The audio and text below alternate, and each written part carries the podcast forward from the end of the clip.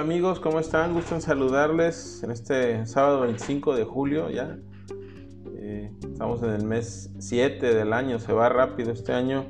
Y bueno, con esta pandemia la verdad es que pues tratamos de que las cosas sean mejores, ¿verdad? Y pues el día de hoy quiero platicarles acerca un análisis, bueno, un comentario de acerca de la, de la primera resolución eh, en las reglas de carácter general que nos publicaron el día de ayer, 25 de julio, 24 perdón, de, julio, ¿verdad? Donde pues nuestras transformadoras autoridades Nos, publicaron la primera resolución eh, de las reglas generales de comercio exterior 2020. Y bueno, pues lo hicieron sin, sin previo aviso, casi como dicen, sin invitarnos una copa y como dicen por acá en mi tierra, bailamos las calmadas, ¿no? Dice la expresión, nos cayó como anillo al dedo. para nada, ¿eh? Para nada. Lo cierto es que a estas alturas del partido lo que menos necesitamos es que nos desanimen, ¿verdad? Comenzábamos ya a ver una, luz al final del camino, ya estábamos saliendo de esto, pensamos que ya estaban saliendo, con todas las predicciones eh, gatelianas poco, poco alentadoras, ¿verdad? Los indicadores del PIB, bueno, pues los más bajos en la historia, la tasa de desempleo por las nubes, esto la verdad aunado a la delincuencia, ¿verdad? Pero aún así con todo esto teníamos o tenemos más bien la esperanza de salir adelante de esta pandemia económica, ¿verdad? Pero bueno, como dicen, lástima, Margarito. La cuatro veces H autoridad fiscal lo hizo una vez más, nos lo volvió, nos volvió a aplicar. Eh, esta vez la, publicación, la verdad, me hizo recordar mi época de secundaria cuando tuve eh, mi primer amor platónico. La, chica, la niña inalcanzable, la incondicional como la conocemos, la princesa tibetana para los que son de mi generación.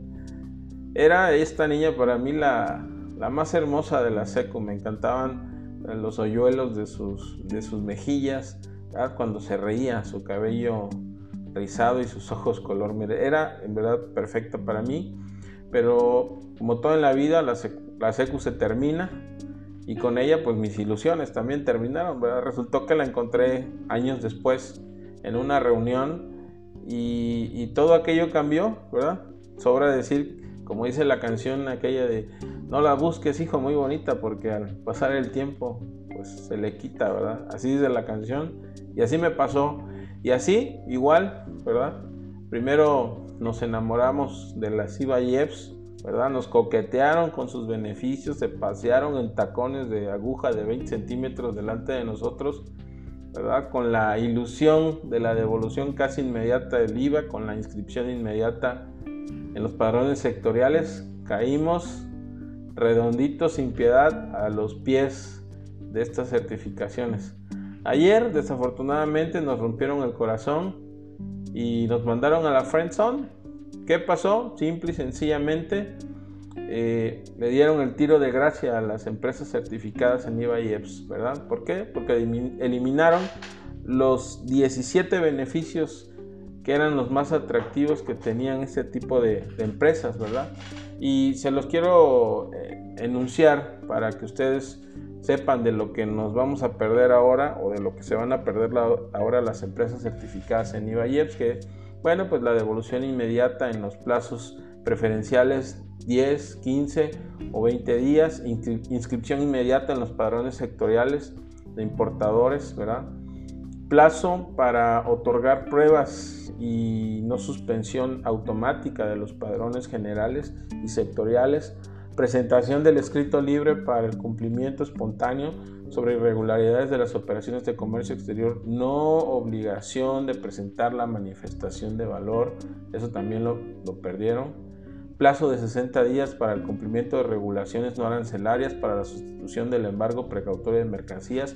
Plazo de 36 meses para la importación temporal de mercancías, omitir datos de identificación individual, números de serie, parte, marca y modelo, ¿verdad?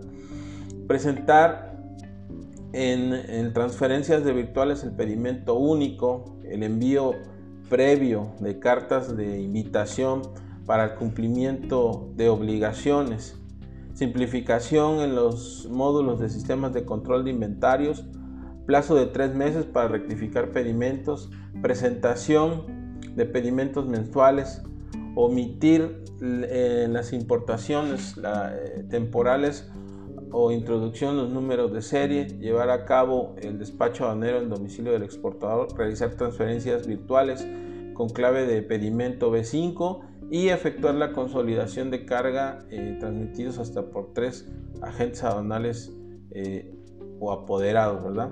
Finalmente, ya en el tercer tercio, como hablamos en, o se habla en los términos taurinos, ya con la estocada final, solo nos queda buscar la la querencia, como se dice, y esperar el puñado de tierra con la última bocanada de aire que nos queda. ¿Qué esperar, amigos? Esa es la pregunta en un futuro incierto e inestable. No nos queda más que ser responsables y pues jugar con las reglas que tenemos, ¿verdad?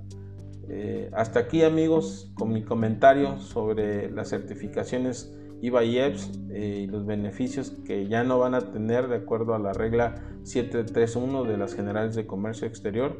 Les agradezco mucho su tiempo, nos vemos, nos leemos y nos escuchamos pronto.